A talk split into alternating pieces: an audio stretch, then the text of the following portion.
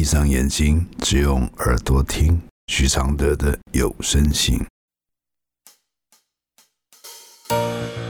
其实我已习惯，我的人生是苦涩，苦苦的，甚至酸酸的。其实我已习惯，我的快乐是黑的，远远的，甚至短短的。第一百四十三封信，有缘相爱与有缘一起是两回事。来信，阿德老师你好，我是个离了婚、带个小孩的男人。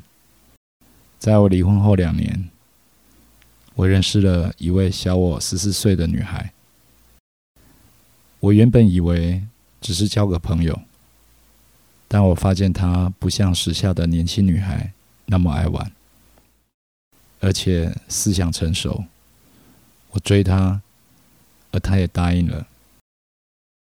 结果在一起两年后，她跟她的老板发生了小插曲，两人半夜一同出游，她老板也赠送她贵重礼物等等。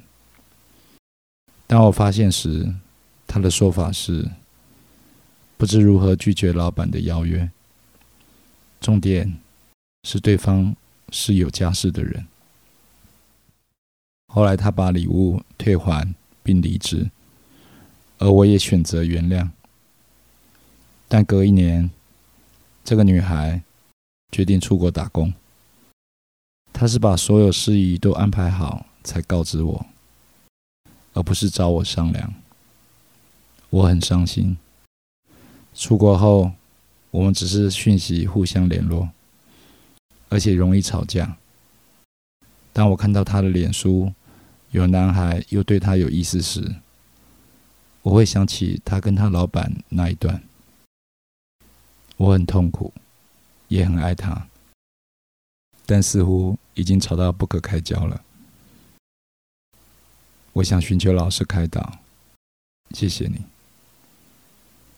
我的回复是：爱情是让你脱离现实的一场梦。你的上一次婚姻让你知道梦是抓不住，也保存不了的，只能当下感受。所以你这次渴望再次尝到爱情，你就必须想办法再制造。但没几个人知道怎么做，大家只是照着婚姻的步骤。进入寻宝，这次的梦出乎你意料之外，所以带给你更大的震撼和不舍。你爱上他的早熟理性，但这样个性的人有他的人生计划。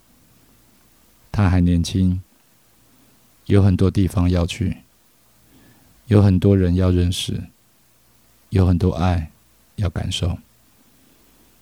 他不太会照着你期待的模式走进你的婚姻，而且也别让他那么快结束单身生活，别让他这么早就当孩子的妈。你是大哥，你这点该替他想想。他和他老板的出游也是他第一次对你的提醒，但你没听出来，那也不知怎么拒绝老板的烂理由。没有一定的好感，拒绝有什么难呢？他告知你他要出国，你很气他先斩后奏，但这说明了你一定会阻止。你爱他，却没法站在他的立场上有所进退。女孩要挥着翅膀去看看世界了。如果你依然欣赏她的独立与理性。你就该好好保护他的独立和理性。唯有如此，你才会发现自己变更好了，而他也看到你的温柔。记住，你是大哥，她是你一手爱出的小妹。只有守住这个信念，你才能留住这个爱情梦。谢谢刘梦弟支持录制这封信，谢谢。其实我已习惯，我的人生是苦涩，苦苦的，甚至酸酸的。其实我已习惯，我的快乐是黑的，圆圆的，甚至短短的。像一杯黑咖啡，不加糖的纯粹，总是一夜没睡，也能醒着书写。如果我是你的一杯咖啡，如果能和你的寂寞配对，对不会，不醉不会，不是什么都扯上完美。如果我是你会喝的咖啡，如果注定我会吻你的嘴，不为不累，不美不醉，不必什么都要留住滋味。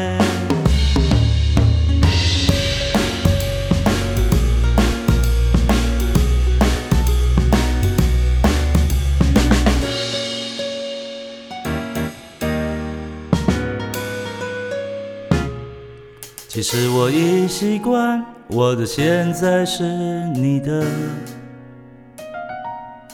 悄悄的，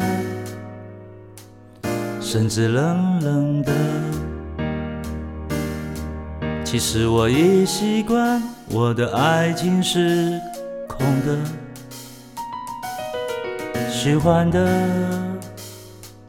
甚至真实的。像一杯黑咖啡，不加糖的纯粹，总是一夜没睡，也能醒着书写。如果我是最后一杯咖啡，如果每一次的爱都是约，不言不盼，不寒不醉，不必什么都不能没睡。我是一杯新的咖啡，如果相遇可以无言以对，不言不语，不笑不为，不是什么都要不留余味。